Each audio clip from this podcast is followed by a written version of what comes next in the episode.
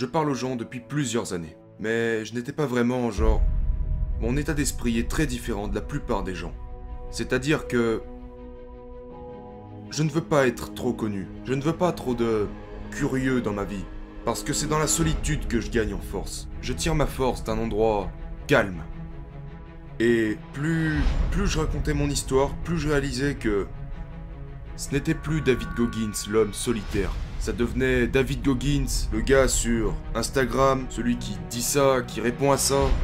Donc pour moi, Instagram était vraiment un moyen de dissuasion. Mais de toute façon, je ne suis pas grand sur les réseaux sociaux. Mais j'ai réalisé que Dieu m'a mis dans cet endroit très intéressant de la vie, où il a fait de l'enfer mon professeur. Il a fait de l'enfer mon professeur, et beaucoup de gens ne comprennent juste pas. Donc, j'essaie de donner aux gens une vision des choses et de la vie totalement différente, où l'échec, l'enfer, la déception, l'inconfort sont de très bons moyens d'apprentissage. Et beaucoup de gens ne comprennent pas ce que je dis. Beaucoup de gens ne comprendront même pas cette interview, même s'ils la regardent jusqu'à la fin. Mais ce sont ces quelques moments de la vie que vous avez, comme pour moi. J'en parle toujours. Rocky 1, 14e round. Cette séquence de 2 minutes et 13 secondes. Où Rocky se relève juste après qu'Apollo l'ait envoyé au tapis. Ce seul passage, lorsque je traversais une très mauvaise période de ma vie, m'a montré ce que je voulais être. Et ce n'était pas un gars qui a toujours gagné.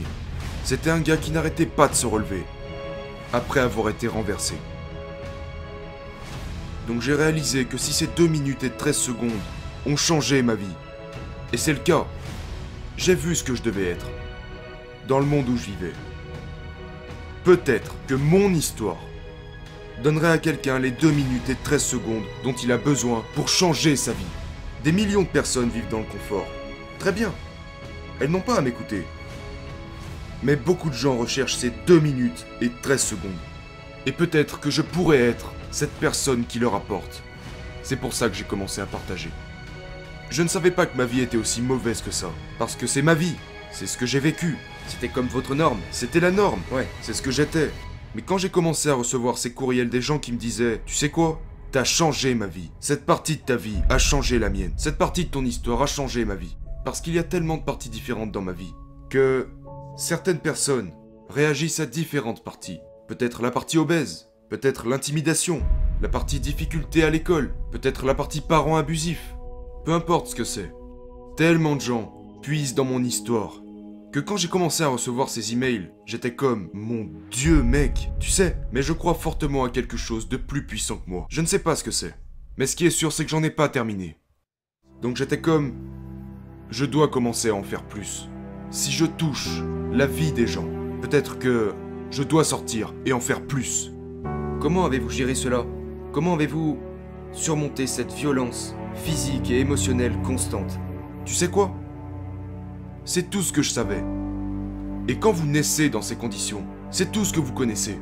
Je veux dire, tu sais que quelque chose ne va pas. Parce que dans mon esprit d'enfant, je pouvais dire, tu sais, la façon dont je traitais les choses n'était pas bonne. Je veux dire, je souffrais d'un sévère stress toxique. Et ce fut l'une des plus grandes raisons pour laquelle j'ai commencé, tu sais, j'avais un trouble d'apprentissage. Ma concentration était complètement éteinte. J'avais peur.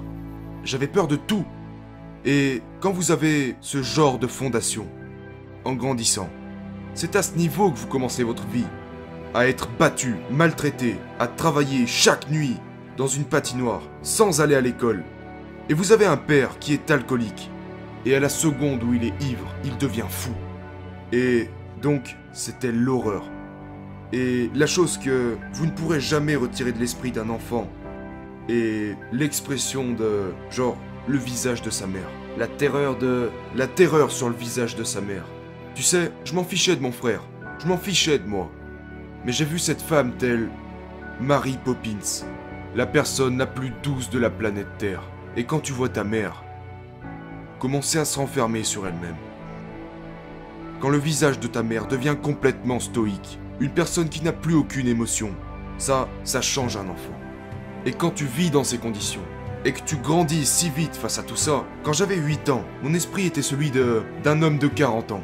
À 8 ans, tu sais, ma famille, genre, la vie m'est rentrée dedans. Et ça te rend... Tu ne vas pas dehors jouer avec les autres enfants. À la place, tu essayes juste d'éviter de prendre des coups. Tu sais, mon père donnait à tout le monde une image différente de lui. Il portait des jolis costumes, Exactement. il souriait. C'est ça. Mais quand les portes se fermaient, le diable s'incarnait en lui. Quel a été l'obstacle le plus difficile à surmonter Jusqu'à 15-16 ans. L'obstacle le plus dur à surmonter, c'était moi-même. J'ai commencé à réaliser de plus en plus que tous ces gens n'étaient plus dans ma vie. La seule personne qui restait, c'était moi.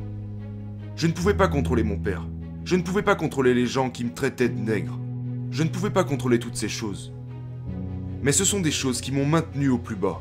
Et le problème, c'est qu'elles commençaient à devenir ma réalité. Ma réalité était ce qu'ils avaient prétendu qu'elle soit. La conversation la plus importante que tu pourras avoir dans ta vie, c'est celle que tu auras avec toi-même. Et ma conversation était absolument horrible. Quelle était cette conversation? Je suis stupide. Je ne suis personne. Mon père, je veux dire, mon père était très fort dans la guerre mentale. Un homme ivre et dangereux, qui fait tout pour que tout le monde autour de lui se sente misérable. Parce qu'il veut vous laisser aucun droit. Et c'est pour ça qu'il était si méchant avec ma mère, moi et mon frère. Parce qu'il ne voulait pas que qui que ce soit soit supérieur à lui. Il voulait te maintenir en dessous de lui. Et donc, quand tu deviens adulte, avec toute cette rage, toute cette haine, et ce n'était pas les coups, j'aurais pu être battu à longueur de journée. C'était la torture mentale. Donc cette voix dans ma tête, qui disait que j'étais un perdant, a été confirmée quand je suis allé à l'école. En CE2, j'avais déjà du retard. Ils voulaient me mettre dans une école spécialisée. Tu sais, avec des enfants qui ne peuvent pas apprendre. Et ça se confirmait. Tu sais, ce que mon père disait, tout ça devenait réel. Ensuite, j'ai commencé à tricher, parce que je me suis dit, tu sais quoi, tu vas choisir la facilité. Et l'effet boule de neige a commencé à ce stade. Maintenant, les autres enfants commençaient à me traiter de nègre. Mais ce n'était pas tous les enfants. Donc ce qui se passait, c'est que vous commencez à avoir cette image de tout le monde me déteste. Parce que votre réalité devient tellement, tellement grande que vous ne pouvez plus voir la vraie Ce réalité. n'était peut-être que 3 ou 4 enfants, C'est ça. mais qui faisaient encore et encore. Mais pour moi, c'était toute la ville. Donc, Le monde entier me déteste. c'est ça. Et ça, et c'est à ce moment que c'est devenu toxique. C'est à partir de là que je suis devenu mon pire ennemi. Je ne voulais pas déranger ma mère avec quoi que ce soit. Donc, j'ai gardé tout ça loin d'elle. Et j'étais là à essayer de faire disparaître ces trucs et... Un jour, je suis rentré à la maison, et deux semaines plus tard, elle a reçu une lettre envoyée par l'école. Et la lettre disait Votre fils va échouer. Il ne va pas obtenir son diplôme. Et elle me dit Mais qu'est-ce que c'est? Et alors là, j'ai dû tout lui avouer. Toutes ces années où j'ai triché, toutes ces intimidations, ce harcèlement et tout le reste. Et elle était si mal dans sa vie que que la meilleure chose qu'elle a trouvé à me dire c'était tu sais tu tu vas échouer. Tu vas échouer à l'école. Et je me disais genre mon dieu, tu sais, elle était dans une période sombre et j'étais dans une période sombre et nous étions un peu seuls et et dans la même maison, mais nous vivions des vies tellement différentes. Et j'ai réalisé à ce moment de ma vie que j'avais une super maman, mais que j'étais seul. Et c'est là qu'un vrai changement s'est produit pour moi, quand j'ai dit je vais rejoindre l'armée. Donc à 16-17 ans? Ouais, vers 17-18 ans. Je voulais passer au programme d'entrée différée. Et je suis donc allé passer ce test, et j'ai triché. C'est ce que tu savais faire? C'est ce que je faisais, c'est ce que j'ai fait. Alors je me suis trouvé un ami, parce que je suis entré dans le bureau du recruteur, et le recruteur m'a dit, tu dois passer le test. Alors déjà quand j'ai entendu le mot test, j'étais comme, oh attends une seconde mec, je, vais revenir demain. Donc je suis revenu et...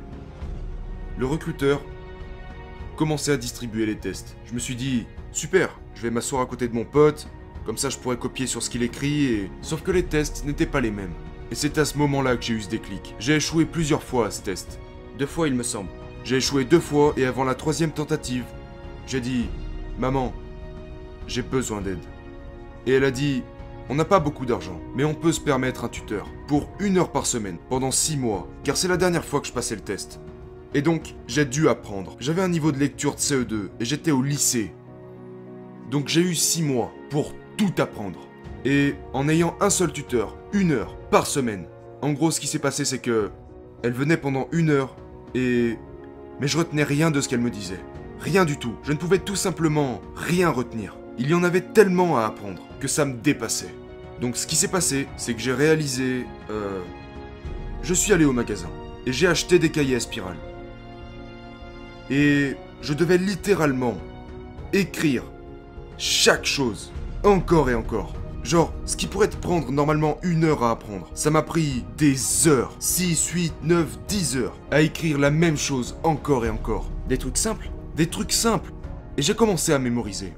Donc je ne l'ai pas vraiment appris. Je pouvais juste m'en souvenir, du fait de l'avoir écrit tant de fois. Genre, à la page 71, je me souviens avoir vu ça. Et c'est comme ça que je l'ai fait. Et j'ai fini par réussir ce test. Et je suis entré dans l'armée. Quelle est la plus grande leçon que ta mère t'ait enseignée dans ton enfance? Honnêtement, la plus grande leçon qu'elle m'ait enseignée est une leçon qu'elle n'a pas vraiment... Elle ne sait même pas combien elle m'a enseigné. Parce que... Elle n'était pas dans ce but d'enseigner. Mon père lui a volé son âme. Mais ce que j'ai fait, quand j'étais enfant, c'est que j'ai observé. Tout le monde. J'ai su m'asseoir et observer ses erreurs. J'ai pu voir comment elle a lutté dans la vie. Et comment je ne voulais pas lutter dans la vie. Et j'ai pu voir... Elle ne m'a jamais rabaissé. Mais la plus grande chose qu'elle ait faite pour moi, et je te parle honnêtement, elle ne sait même pas qu'elle l'a fait. Quand je me suis fait malmener, quand j'ai échoué, quand j'étais au fond des égouts, elle n'est jamais venue me chercher. Elle ne m'a jamais donné ce cookie en me disant Hé fils, tu sais, tout ira bien. Elle n'avait pas le temps pour ça. Et parfois elle se fâche quand je parle de mon passé, parce que ça lui fait mal de réaliser qu'elle n'a pas été une meilleure mère. Si j'avais eu ce genre de mère qui vous réconforte quand ça va pas, je ne serais pas ici aujourd'hui. Parce que elle m'a forcé, pour une raison inconnue, elle m'a forcé à comprendre les choses par moi-même. Elle me disait, tu ferais mieux de comprendre, ou tu ne seras rien de plus qu'un numéro. Et c'est pas quelque chose qu'elle a pris le temps de m'expliquer. Je m'en suis rendu compte. C'est juste le monde dans lequel je vis. Et ce que la plupart des gens font, c'est qu'ils voient ce monde. Mais ils cherchent un raccourci et j'ai commencé à l'observer. Comme. si c'était l'ultime terrain d'entraînement. Pour le reste de ma vie. J'ai reçu toutes ces précieuses leçons. Parce que si vous regardez le monde en ce moment, ce n'est pas un bel endroit. Mais je suis préparé pour. Je suis prêt pour n'importe quel échec qui se présentera sur mon chemin. Je suis prêt à tout, n'importe quand. Et c'est la plus grande leçon qu'elle ait pu m'enseigner sans même le vouloir. En ne me disant jamais, tout ira bien. En fait, elle m'a dit exactement le contraire. La vie est dure. En tant qu'être humain, nous croyons genre tellement de gens avant même de leur donner un programme d'entraînement. Ils parlent de récupération. Tous ceux, tous ceux qui m'écoutent parler, ils veulent que je parle de récupération. Entraîne-toi d'abord. Entraîne-toi d'abord avant de me parler de récupération. Nous recherchons toujours, genre, à chaque fois que je parle aux gens, les gens reprennent mes mots. Et, et ils les orientent d'une certaine manière, de sorte à ce que, à ce qu'ils se sentent à l'aise. Ce mec, tu sais, ils, ils veulent vous mettre dans une boîte. Ils veulent vous donner un titre. Non, vous me donnez un titre pour vous sentir mieux dans votre peau. Si vous lisez mon livre et que vous voyez d'où je viens, cette personne n'a pas... Cette... Cette personne n'a pas été faite par Dieu. Cette personne a été construite. J'ai créé cette personne. J'ai créé cette personne en plongeant dans toutes les insécurités que la vie m'a données. Parce que ces insécurités, c'est les vôtres. Elles vous appartiennent. Si vous n'êtes pas intelligent, appelez-vous stupide. C'est ok. Parce que c'est vrai. Mais arrêtez de vous mentir à vous-même. Si vous êtes gros, appelez-vous gros. Je pesais 136 kilos. Nous nous parlons si gentiment avec nous-mêmes, genre, nous recherchons ce fameux jour de repos. Et ce jour de repos, devient votre seul centre d'intérêt. Votre seul intérêt est un putain de jour de repos. Nous le cherchons. Il n'y en aura pas. Il n'y en aura pas. Laissez tomber cette idée de jour de repos. Et c'est cette mentalité que j'ai décidé d'adopter. Et ce qui s'est passé à travers ce processus est que toutes les choses futiles de la vie ont commencé à disparaître. J'arrêtais pas de raconter des mensonges aux gens, parce que je pensais qu'ils m'accepteraient comme ça. J'étais tellement vulnérable. Quand tu commences à te construire toi-même, et que tu commences à obtenir la seule chose que nous n'avons pas qui est la confiance. Une véritable et authentique confiance due au travail acharné. Tout le reste disparaît. Vous ne comptez plus sur les autres. Pour quoi que ce soit. Je le sais maintenant. Je suis dans ma propre tête. Et je peux compter les heures, les années, les décennies que j'ai investies dans David Goggins. C'est... Ce n'est pas sur les murs. Ce n'est pas un trophée sur une étagère. Ce n'est pas une médaille autour du cou, c'est vraiment une sensation dans votre cœur. Quand les gens me disent Pourquoi tu ne souris jamais? Je n'ai pas à le faire. Ouais, bien sûr que ce regard sur mon visage est stoïque. Je. Je suis une personne très concentrée. Mais j'ai ce sentiment dans mon âme et dans mon cœur. C'est pourquoi je n'ai pas besoin de sourire. Je n'ai pas besoin de sourire. Je n'ai pas besoin que tu me regardes et que tu me dises Mon Dieu, tu as l'air heureux. Parce que la moitié d'entre nous ne le sont pas. Nous leur donnons quelque chose que nous pensons qu'ils veulent voir. Je ne fais plus ça. Je me fous de la façon dont vous percevez David Goggins. Parce qu'à travers mon voyage, j'ai trouvé la seule pièce qui me manquait. Je pensais que c'était les voitures. Je pensais que c'était les femmes. Je pensais que c'était... Je pensais qu'il me manquait tout. La seule pièce qui me manquait était d'avoir le courage de me faire face. D'où vient mon éthique de travail? C'était à travers les heures que j'ai dû passer à apprendre ça. Lorsque vous vous asseyez et que vous n'êtes pas intelligent, et que vous avez une invalidité, et que vous voulez quand même être dans les bons de votre classe, je ne voulais pas juste m'en sortir. Quand j'ai réalisé que je pouvais apprendre par le dur travail, et que je peux battre le meilleur élève à l'école, mais je dois faire 10 heures de plus par jour qu'il le fait. Est-ce que tu sais quel genre de force vient de ça? Quand tu es assis et que ce gars, le premier de la classe, a étudié pendant une heure, et tu sais quoi? Je t'ai rattrapé. Je t'ai rattrapé. Et je suis stupide. Mais j'ai l'éthique de travail pour te rattraper. C'est là que David Goggins a vraiment été inventé. C'était à une table de cuisine, avec 20 cahiers à spirale qui étaient vides. Et puis, trois mois plus tard, ils étaient pleins. Et quand vous passez à travers ces... Je les ai toujours dans ma salle de stockage. Et tu parcours ces cahiers à spirale de ta vie. Et tu te dis, c'est comme ça que j'ai appris. C'est incroyable. Il n'y a pas de kilomètres. Ce n'est pas à propos des kilomètres. C'est ça. Avoir la discipline de se dire, chaque jour, pour apprendre ce seul problème de maths, ça va me prendre 10 heures. Et c'est là que... C'est là que vous réalisez qu'à travers le dur travail, tu peux faire...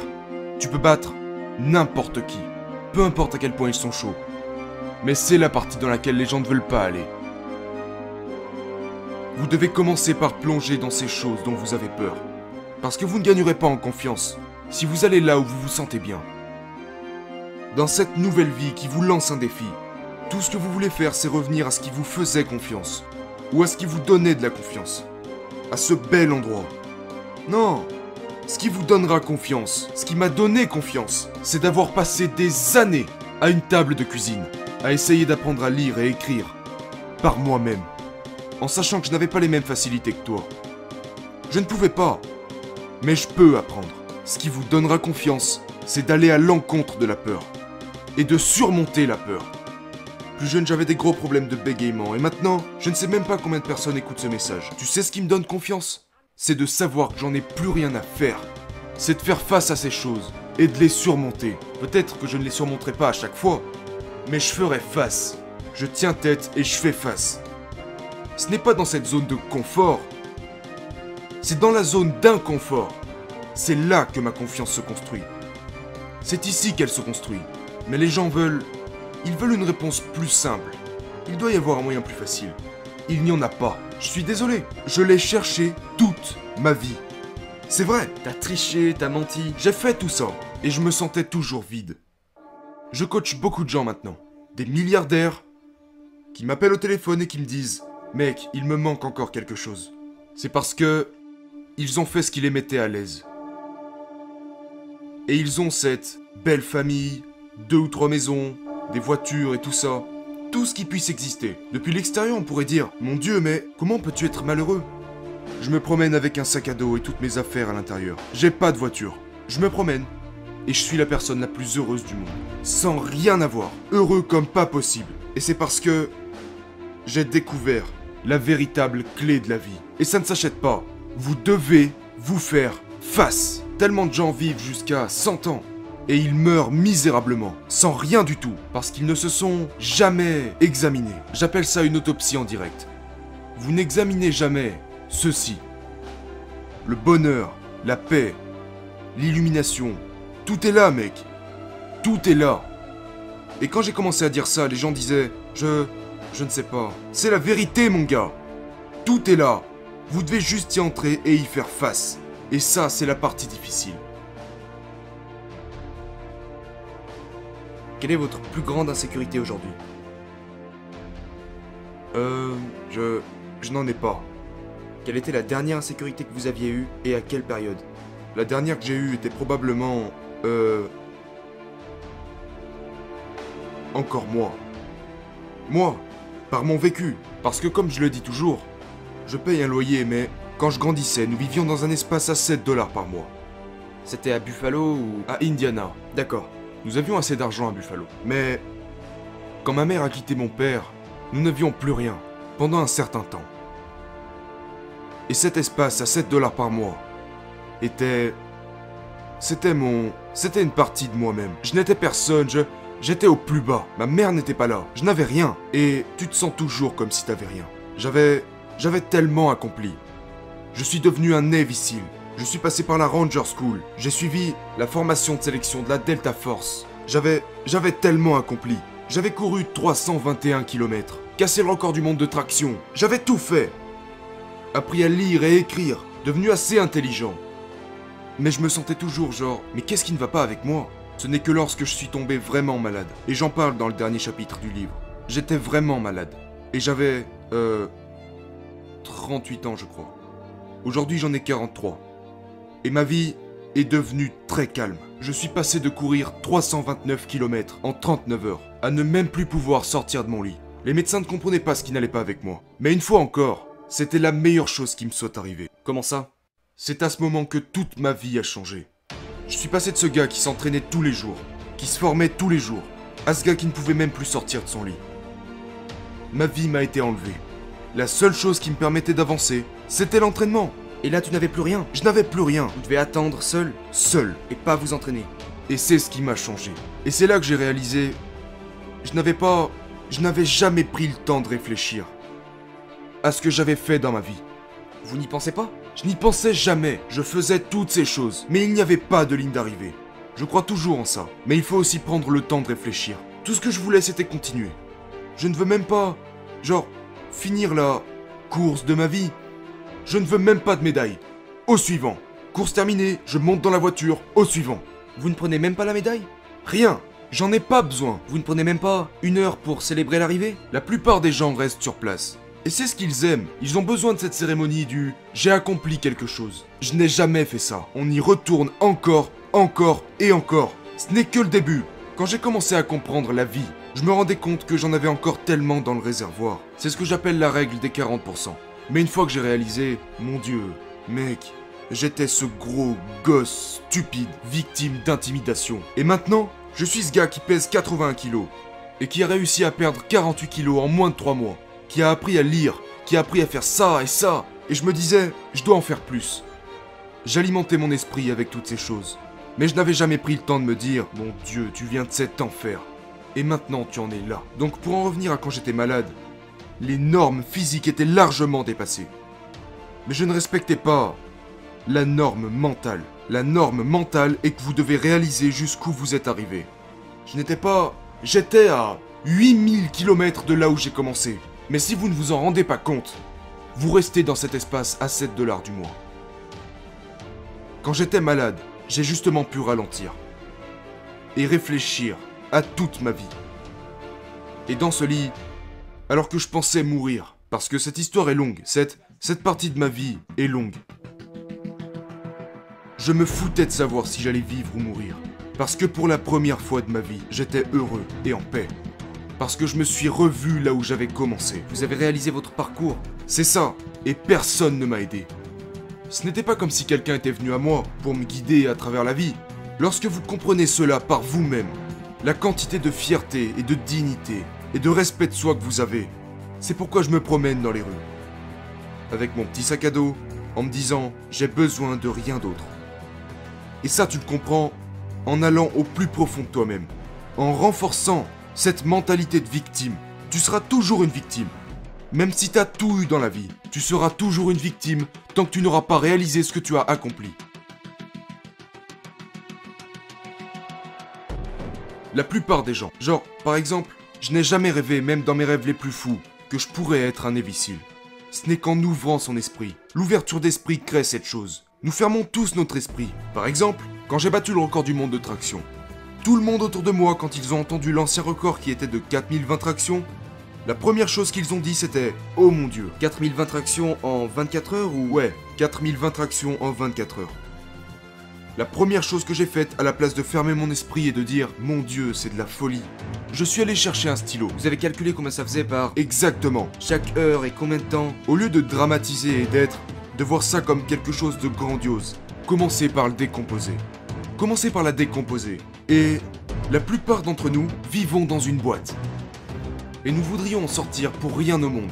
Jamais En dehors de cette boîte, il y a toutes ces possibilités de vie différentes. Mais nous enchaînons notre esprit et nous devenons prisonniers de notre propre tête. On se dit que c'est tout ce qu'on peut faire et que ça nous convient. Et nous, nous supprimons ces possibilités qui diraient Tu peux être comme ça, tu peux être toutes ces choses. Je n'aurais jamais pensé lorsque je faisais 136 kilos que je pourrais être un imbécile. Si mon esprit avait été enchaîné, toi et moi on ne se serait jamais rencontrés aujourd'hui. Il n'y aurait pas de livre. Il n'y aurait pas de livre. Il n'y aurait rien. Donc, ce que les gens ne comprennent pas, c'est qu'ils vivent pour eux-mêmes, sans même savoir qu'ils ont le pouvoir en eux-mêmes pour changer des millions de vies, en défiant la vie, en se faisant face. À la place, j'aurais pu mourir sans savoir que j'avais le pouvoir de changer des millions de vies.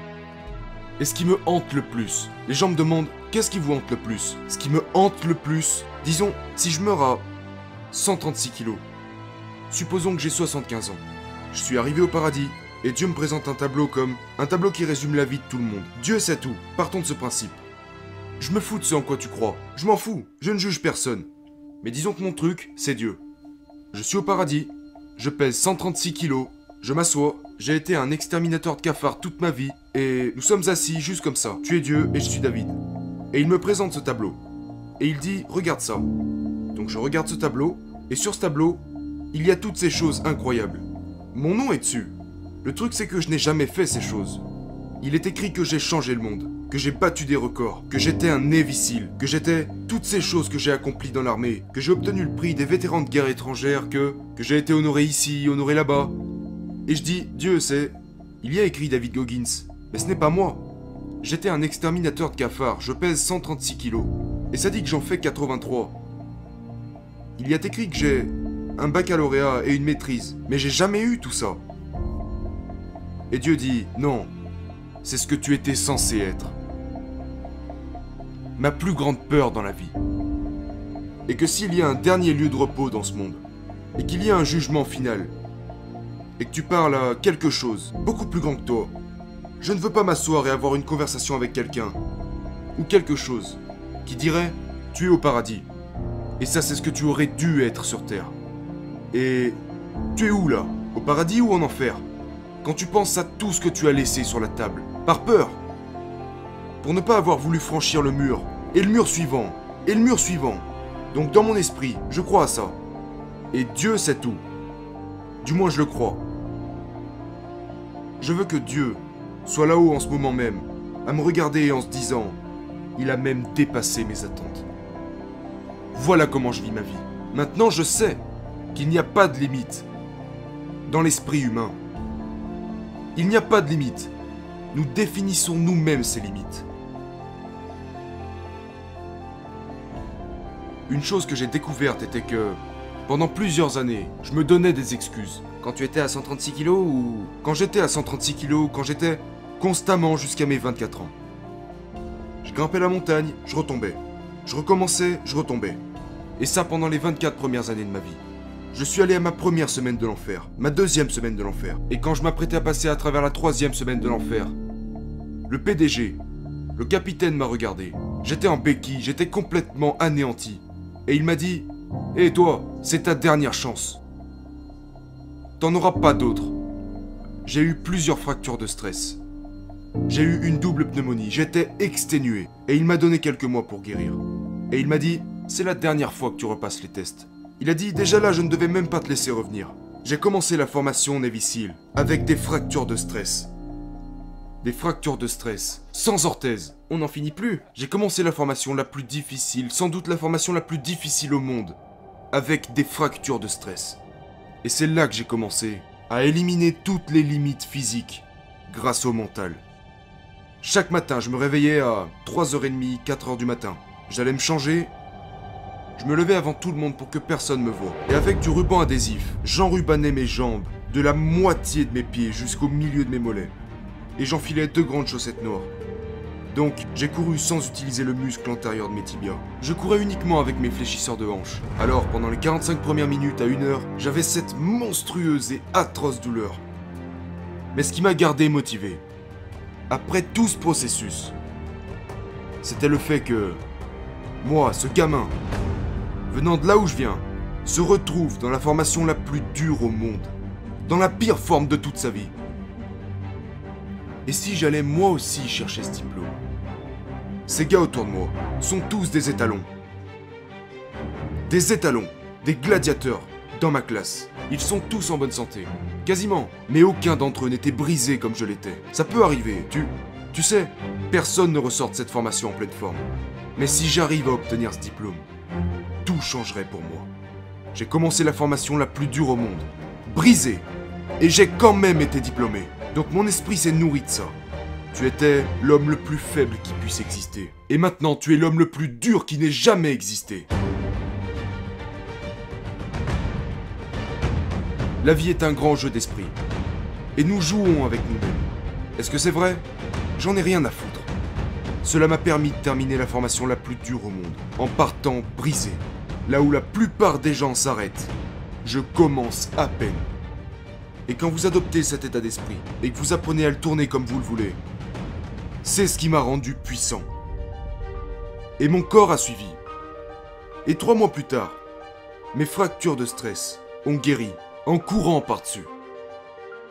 J'ai couru 11 200 km en 2007, et je n'ai plus jamais eu de fracture depuis. Mais je ne dis pas que c'est ce qu'il faut faire. Je dis juste que lorsque l'esprit et le corps se connectent, et que vous et que vous ne vous donnez aucune autre issue, la seule issue que j'avais à cette époque était la mort. Je vais être un imbécile. Ou je vais mourir en essayant. C'est tout. Et mon corps a dit bien reçu. Nous allons vous aider à traverser tout ça. Et comme vous l'avez compris dans cette course de 160 km que j'ai faite, j'ai commencé à comprendre de plus en plus et de plus en plus qu'à l'autre bout de la souffrance se trouve une vie que personne... Je ne dis pas d'aller là-bas et de se tuer. Ne prenez pas ce que je suis en train de dire pour vous dire ensuite Oh mon Dieu Non C'est juste inconfortable. J'appelle ça de la souffrance. Ne te blesse pas physiquement. Oui, ne te dis pas ça. Pour ne plus rien faire pendant 6 mois. C'est ça. Parce que ce n'est pas bon. Ce n'est pas bon. Je ne dis pas de faire ce que j'ai fait. J'étais dans un endroit où la vie m'a forcé. J'avais le choix. J'avais le choix d'être ce gros gars obèse ou d'être le gars qui est devant toi aujourd'hui. J'avais des choix, mais j'ai choisi cette voie. Et c'est toujours le cas aujourd'hui. Et ça sera toujours le cas. Pouvez-vous quand même revenir à ce gars à tout moment? Parce que j'ai découvert quelque chose. J'ai découvert quelque chose avec ces fractures de stress. J'ai découvert quelque chose en faisant face à toutes ces choses. J'ai découvert un tout autre monde. Et c'est pourquoi je me promène, avec toutes mes affaires dans un sac à dos noir. J'ai découvert un tout autre chemin. Un tout autre chemin qui... Peu importe jusqu'où vous vous rendez dans la vie, vous devez être capable de revenir à zéro dans votre esprit. À n'importe quel moment. Vous ne pourrez jamais aller au-delà de votre point de départ. Ce que je veux dire, c'est que quand vous accomplissez quelque chose dans la vie et que vous revenez mentalement à zéro, que je reviens à cet endroit à 7 dollars par mois où j'habitais, et que vous revisitez cet endroit pendant une longue période de temps, si tu étais là, au point de départ, et que maintenant tu es là, le retour à zéro est ce qui vous rendra meilleur. La douleur, les coups durs, les obstacles créent cette croissance. Il n'y a pas de douleur quand vous n'avez pas encore commencé à jouer. Parce que tu penses qu'il y en a. C'est quand tu réussis que... C'est ça Quand tu passes à travers autant de souffrances, tu réalises que c'était insignifiant. Pourquoi? J'ai mal, je vais aller me faire masser aujourd'hui. J'ai faim, je vais manger. Le réfrigérateur était toujours plein. Donc vous vivez dans la zone de confort. Et du coup, votre niveau d'inconfort est vraiment minuscule par rapport à l'inconfort que vous viviez dans cet espace à 7 dollars par mois. Donc vous devez revenir à ce niveau d'inconfort total pour ensuite élever le niveau de votre vie actuelle. Quand je dis d'y revenir, je ne dis pas d'y rester. Visitez-le. Ensuite, vous élevez votre niveau. Maintenant, Je n'ai plus besoin de revenir en arrière et de le revisiter. Je n'ai plus à y penser. Il vit avec moi maintenant, chaque jour de ma putain de vie. Ce sentiment que j'avais de devoir revenir en arrière, j'ai trouvé un moyen de l'avoir. C'est-à-dire Il est constamment là. C'est de l'auto-persuasion. J'ai cette conversation avec moi-même. C'est un rappel constant de qui j'étais, chaque jour de ma vie. Je crois au calme. Il n'y a pas de croissance en dehors du calme. Le monde est trop bruyant. Votre esprit a besoin de calme pour que vous puissiez trouver qui vous êtes. Les gens me demandent quel est ton but? Que fais-tu ici? De nos jours, vous ne trouverez pas votre but, sauf si vous vous enfermez dans une pièce calme et sombre, dans votre propre tête. Là, vous trouverez, parce que c'est trop bruyant. Maintenant, je peux me trouver dans une rue animée de New York, avec des klaxons et me promener comme, comme si de rien n'était. C'est moi et moi-même, mentalement calme. Et quand vous réfléchissez constamment sur qui vous êtes, d'où vous venez, le voyage que vous avez traversé, le voyage que vous continuez de traverser, ce sentiment est toujours présent. Vous ne permettez pas au monde de vous écarter si rapidement de vous-même que vous oubliez. De vous écarter de vous-même si rapidement que vous oubliez. Il ne s'agit pas de rester dans ce moment. Il s'agit de savoir que ce sentiment vous suit. Comme votre respiration. Ça devient une partie de vous-même, une partie de votre ADN.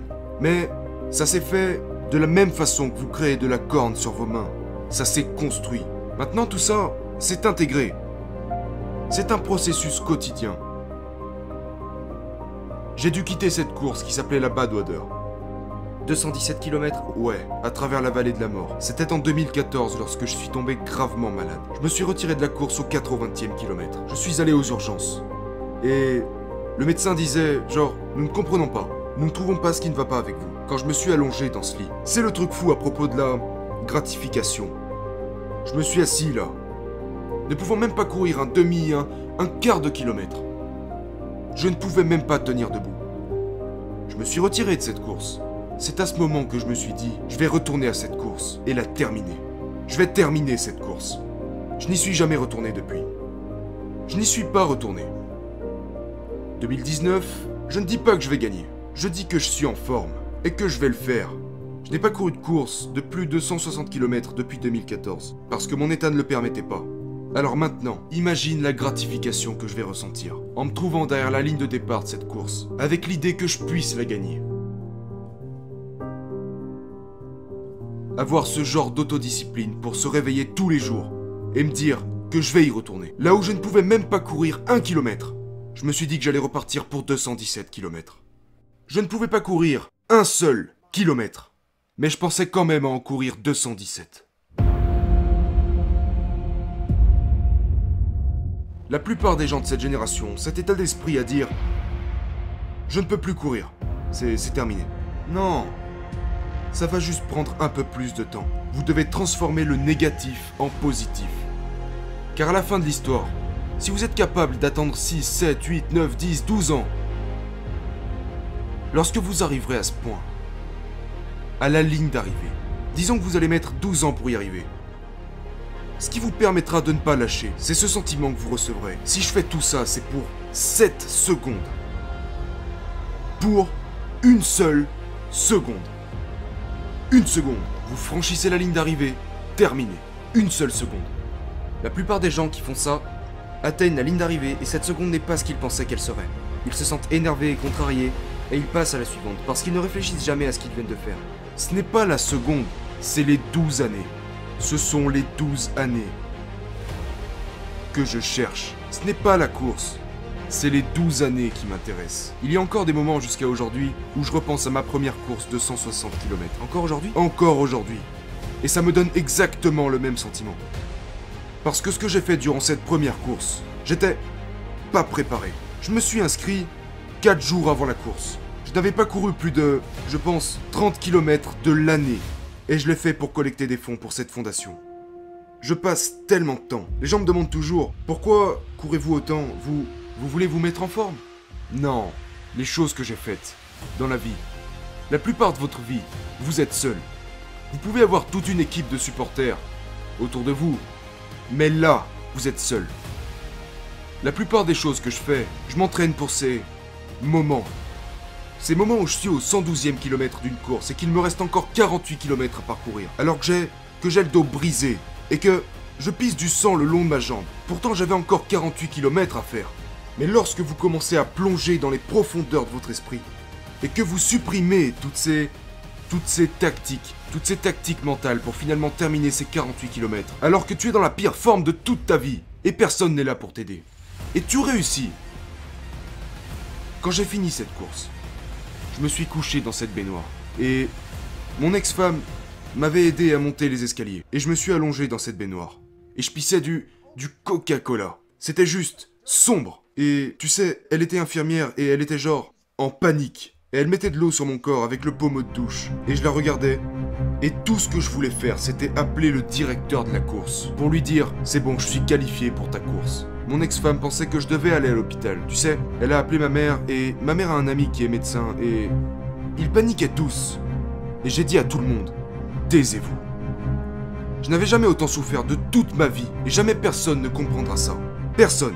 Quand tu es allé au plus profond de toi-même, tous ces sentiments de douleur que, que j'avais. Je n'avais jamais ressenti une telle douleur de ma vie. Jamais. Et certains pourraient dire, mec, tu es juste fou. Quand tu... Quand t'as fait ça,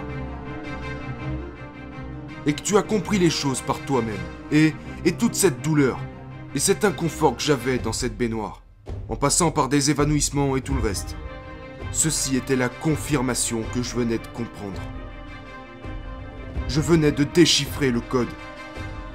Un code que beaucoup de gens ne cherchent pas. Je ne voulais pas finir comme ça. Je ne voulais pas cette douleur. Mais c'était la confirmation. C'était comme les, notes d'un scientifique. Ces notes étaient là. C'était tous ces sentiments. C'était la confirmation. Et personne à ce moment ne pouvait comprendre ce que je venais de faire. J'ai craqué le code du potentiel humain. Par moi-même. Et j'étais assis là. Oh mon dieu, c'est. C'est incroyable ce que je viens de faire. Donc, c'est ce que j'entends par un endroit calme, où tu décides de rester seul pendant des heures, des années, des décennies, intentionnellement, sous l'emprise de la vie. Et quand la vie, quand la vie te prend à la gorge et t'étouffe, mais que tu restes assis et calme, parce que tu essayes de comprendre, tu ne paniques pas, tu n'abandonnes pas, tu ne vas pas chercher de l'aide, et tu te dis, il doit y avoir un moyen de passer au travers. Et quand tu te rends compte que la vie te serre dans son étau et que tu arrives à comprendre ce qui t'arrive, tu l'as surmonté. Et c'est pour ça que lorsque j'étais dans cette baignoire, je ne voulais pas que qui que ce soit m'en retire. Avez-vous des peurs aujourd'hui? J'ai beaucoup de peurs aujourd'hui. Euh... Mais il m'est difficile de les appeler des peurs. Je n'utilise plus ce mot. Elles sont presque comme des nouveaux défis. D'accord. Parce que tout ce qui me fait ressentir ce, ce sentiment de peur sera surmonté. Ça sera dépassé. C'est. C'est comme si la peur était mon ultime guide. C'est là que je dois me rendre. C'est mon ultime guide. Quel est votre plus grand défi alors? Mon plus grand défi est de toujours aller. Je veux être à l'aise. Tu as envie de confort? Ouais. Tu veux dormir dans un bon lit et te détendre? Je suis un être humain normal. Tu veux te détendre et... Je veux chaque chose en son temps. Il y a un temps pour tout le monde, pour se civiliser. La pire chose dans la vie qui puisse arriver à un homme est de se civiliser. Parce que vous perdez cette faim. Tu... Tu penses que tu as terminé. Et une fois que vous avez cette mentalité de... Je suis arrivé. C'est ça ma plus grande crainte. Même si je pourrais céder au confort et tout ça, je sais que la vie est meilleure. Là où se trouve le niveau d'inconfort le plus sévère au monde. David Goggins est ma création, parce que David Goggins était faible. Je ne me débarrasserai jamais de Goggins.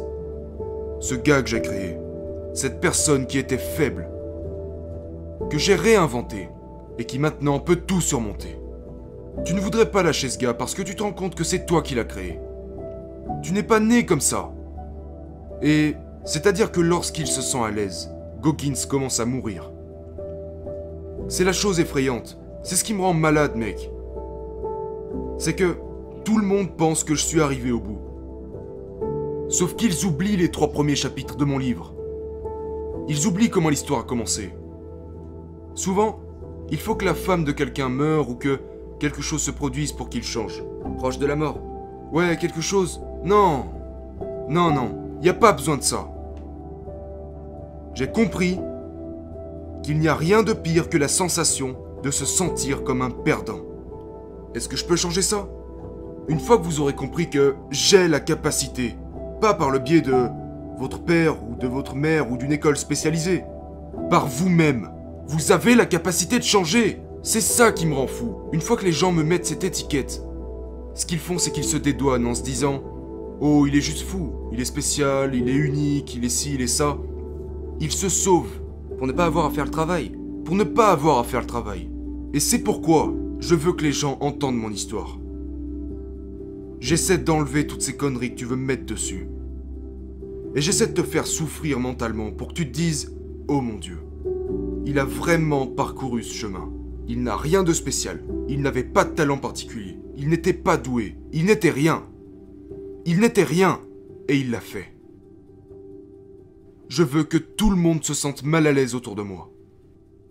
C'est vrai. Parce que je veux que tu rentres chez toi et que tu penses à qui tu es. Pense à ta personne, mec, parce que tu en fais si peu. Tu gâches les possibilités de ce que tu pourrais être.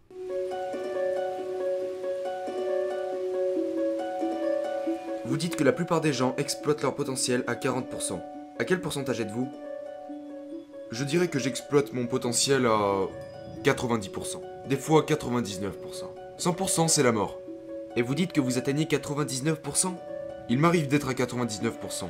La raison pour laquelle je sais que je suis à 99% est parce que... Les 5 premières heures de ma journée sont... Je me plonge dans de gros moments d'inconfort. Qu'est-ce que vous faites? Tout d'abord, chaque matin, je me lève et... Les gens pensent que j'aime courir. C'est pas le cas, tu sais. Et c'est pour ça que vous le faites? C'est pour ça que je le fais. Les gens ne comprennent pas ma mentalité. Ils pensent qu'on doit aimer quelque chose pour le faire. Non. La course a changé ma vie.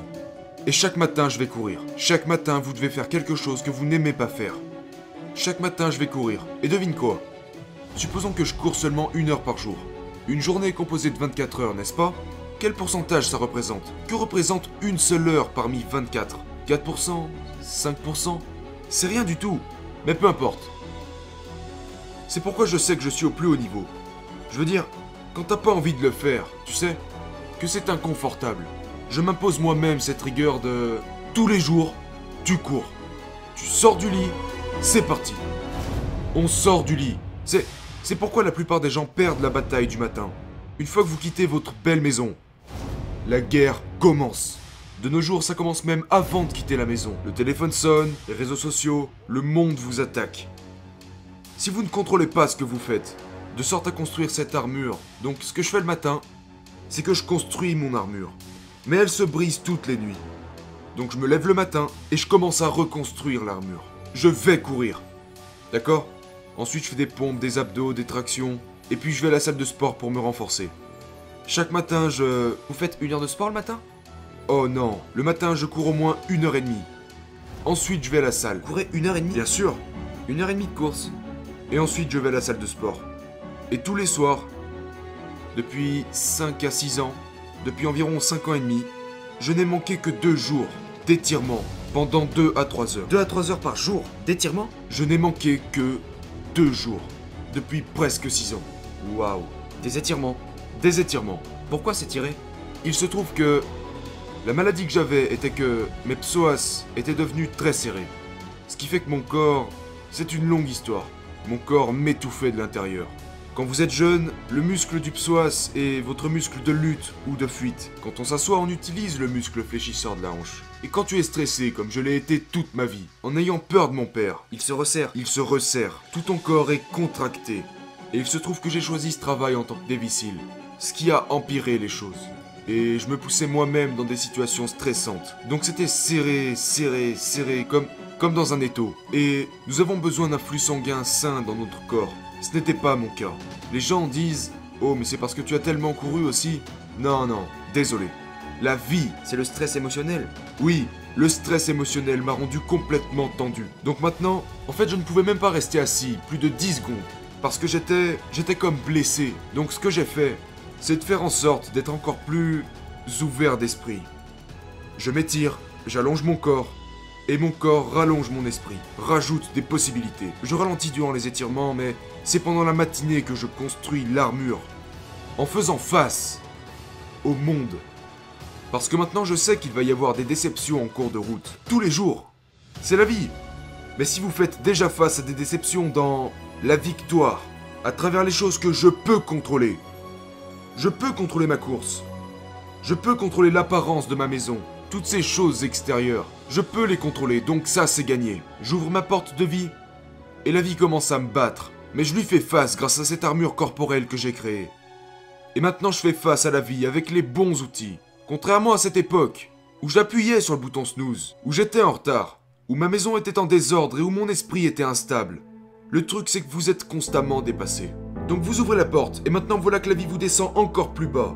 Alors que vous étiez déjà frustré. Vous étiez déjà stressé. Et la vie commence à vous rattraper. Quand vous rentrez chez vous, vous êtes épuisé. Et c'est comme ça que la vie se passe. Pour tout le monde. Vous devez vivre, gagner ce que vous pouvez et construire cette armure corporelle. Commencez par calmer votre esprit, pour que vous soyez ensuite prêt à combattre en dehors de votre maison. Parce que ça va venir.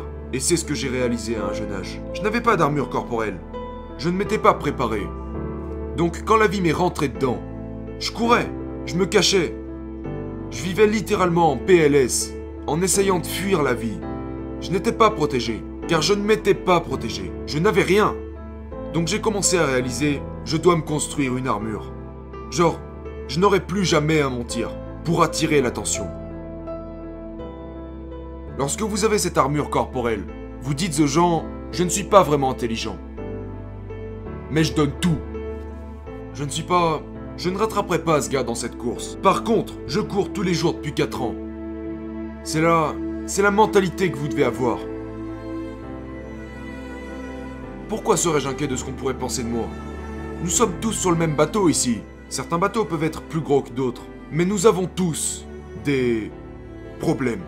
Donc à partir de là, nous sommes tous dans le même bateau. Lorsque vous vous entraînez le matin, ou le soir pendant les étirements, qu'est-ce que vous visualisez ou à quoi pensez-vous? Rien du tout. Quand je m'entraîne le matin, Vous courez puis vous allez à la salle de sport? Parfois c'est plus long. Des exercices de calisthonics ou... Une course d'une heure à une heure et demie, c'est. C'est le minimum. Si je suis inscrit à une course de 160 km ou. Tu sais, là je commence à courir de plus en plus parce que je m'entraîne pour une course en janvier. Tu sais, ça peut aller jusqu'à 2 heures, 2 heures et demie, 3 heures. Chaque jour. Une fois que j'ai terminé de courir, je vais à la salle de sport. Immédiatement, je suis épuisé, fatigué, je suis déshydraté, faible en sodium et tout ça. Et c'est là que... C'est l'avantage. Parce que c'est encore plus inconfortable. C'est ça. Parce qu'une fois que j'ai terminé de courir, tout ce que je veux faire c'est... S'étirer, boire, se détendre. Exactement. J'ai fait une longue course, j'ai chaud, je suis déshydraté. Déjà, vous ne vouliez même pas courir. C'est vrai. C'est vrai. C'est alors que... Parce que... Dans la course de la vie, la vie n'est pas censée te donner un verre d'eau juste parce que tu as soif. Et j'ai compris ça. Et encore une fois, les gens pourraient dire Mon Dieu, mais ta vie est horrible. Ce n'est pas vrai. C'est mon mode de vie. C'est comme ça que je vis. Je, je ne juge personne. C'est comme ça que je vis. Et vous, vous n'avez pas à devenir comme moi. Avec ce type de mentalité, genre, allons courir 320 km. Inspirez-vous de ça. Tirez-en quelque chose. Souvenez-vous d'où je suis parti. Vous n'avez pas besoin de faire ce que j'ai fait. Je suis allé aussi loin car j'ai commencé à ouvrir différentes portes dans les profondeurs de mon cerveau. Mon Dieu, genre, est-ce que c'est possible? C'est possible? Si c'est possible, je vais le faire. J'ai commencé à ouvrir différents compartiments. Vous pouvez les laisser fermer. Je m'en fous. Mais si je viens sur ce podcast et que je parle de ce genre de choses, je dois vivre ce que je dis. Genre, vous venez d'un monde où vous mentiez beaucoup. Et quand ma révélation a été de faire face à toutes ces conneries, je, ne peux pas te parler de quelque chose que je n'ai pas fait. Pourquoi? Parce que lorsque vous commencez à formuler ce caractère, cette éthique de travail, cette philosophie de vie, pas celle de quelqu'un d'autre, la vôtre, je ne peux pas te parler de quelque chose que je n'ai pas fait. Pourquoi? Parce que ça va me hanter. Beaucoup de gens écrivent des livres sur le développement personnel, la force mentale et toutes ces conneries. La moitié d'entre eux vivent une vie standard. La moitié d'entre eux ne font pas ce qu'ils disent. Vous devez pratiquer ce que vous prêchez. Ça doit être qui vous êtes. Voilà pourquoi quand les gens disent Mon Dieu, quand tu parles, t'as l'air tellement passionné, c'est parce que tu me fais revivre ma vie. Ce n'est pas une vie confortable. Cette vie a été bâtie, cette vie est méritée. Et si les gens l'aiment, tant mieux, sinon tant pis. Nous avons toutes ces catégories qu'ils ont conçues. Le discours interne, la visualisation, le contrôle de l'excitation. C'est super. C'est super. Mais ça doit être un style de vie. Vous travaillez la callosité mentale sur une base quotidienne. Parce que, tu sais, ton cerveau, ton esprit, genre, le cerveau est un peu comme un muscle. Vous régresserez. Vous perdrez la capacité de souffrir dans les pires moments. Si vous en sortez pendant trop longtemps. Tu peux soulever 140 kilos? Arrête d'aller à la salle pendant un mois. Et je te garantis que tu ne pourras plus reprendre la même charge. Toutes les histoires dont j'ai parlé aujourd'hui. Toutes ces choses dans ce livre. Mais si je me disais, c'est bon. J'ai acquis toutes ces connaissances. Si je m'arrête aujourd'hui, ces connaissances disparaîtront. Il faudrait que je retourne en profondeur pour les récupérer. Et je n'ai pas envie de le faire. Je veux pouvoir m'en souvenir maintenant. Et c'est pour ça que je fais ces choses. Quelles sont selon vous les trois vérités de la vie? La première serait tu es ton propre héros. Tu es ton propre chef. Tu es ton propre maître. Et c'est vraiment important parce que nous idolâtrons tellement de gens. Et nous voulons être comme eux. Nous voulons être quelqu'un d'autre. Et en faisant ça, vous perdez tout le potentiel qui est en vous. Vous imitez, vous êtes eux, vous leur ressemblez, vous devenez ces personnes. Et vous vous perdez. Et nous attendons trop des autres gens dans ce monde qui nous laisseront tomber. Nous sommes des humains. Je vais te laisser tomber. Tu vas laisser tomber quelqu'un. Vous devez vous considérer vous-même comme étant votre propre héros. Vous devez le faire. Vous vous rendez tellement responsable. Vous vous concentrez sur vous et seulement sur vous pour devenir la meilleure personne que vous puissiez devenir. Parce que nous en laissons tellement derrière nous à ne pas chercher qui nous sommes. Et donc, vous mourrez sans connaître votre plein potentiel. Donc c'est la première vérité. C'est la première. La, la prochaine vérité, je dirais que c'est... La plus grande vérité que je puisse aborder est de ne jamais choisir la voie facile. Jamais Et ça en revient toujours à cette sorte de mentalité héroïque qui dirait de ne jamais choisir la voie facile. Jamais de toute ta vie. Parce que la voie facile est une voie sur laquelle vous avez perdu d'avance. C'est une malédiction. Si vous voulez quelque chose comme des abdos en 6 minutes, ou toutes ces choses différentes que les gens veulent si rapidement, vous pouvez avoir ce que vous voulez. Mais vous voulez le correctif permanent. Et le correctif permanent se trouve sur le chemin de guerre. Le chemin de guerre vous donnera des résultats permanents. La voie facile vous donnera des résultats éphémères. Vous retournerez toujours au point de départ, sur la voie facile. Le chemin difficile est tellement permanent qu'il finit par s'imprégner en vous de manière définitive. Pour toujours. Oui, vous gardez vos abdos pour toujours. Tu les gardes parce que vous connaissez le travail qui y est consacré. Et la dernière serait quand tu arrives là où tu voulais aller dans la vie. Vous y êtes enfin arrivé. Vous avez enfin atteint cette destination. Tu y es. Et tu es heureux comme pas possible. Comprends bien que tu n'es pas encore arrivé. Quand tu ressens ce sentiment à la ligne d'arrivée, inquiète-toi. Reste vraiment sur tes gardes. Parce que maintenant, tu commences à fléchir. Tu meurs petit à petit. Soit tu t'améliores, soit tu te dégrades, mais tu ne resteras pas le même.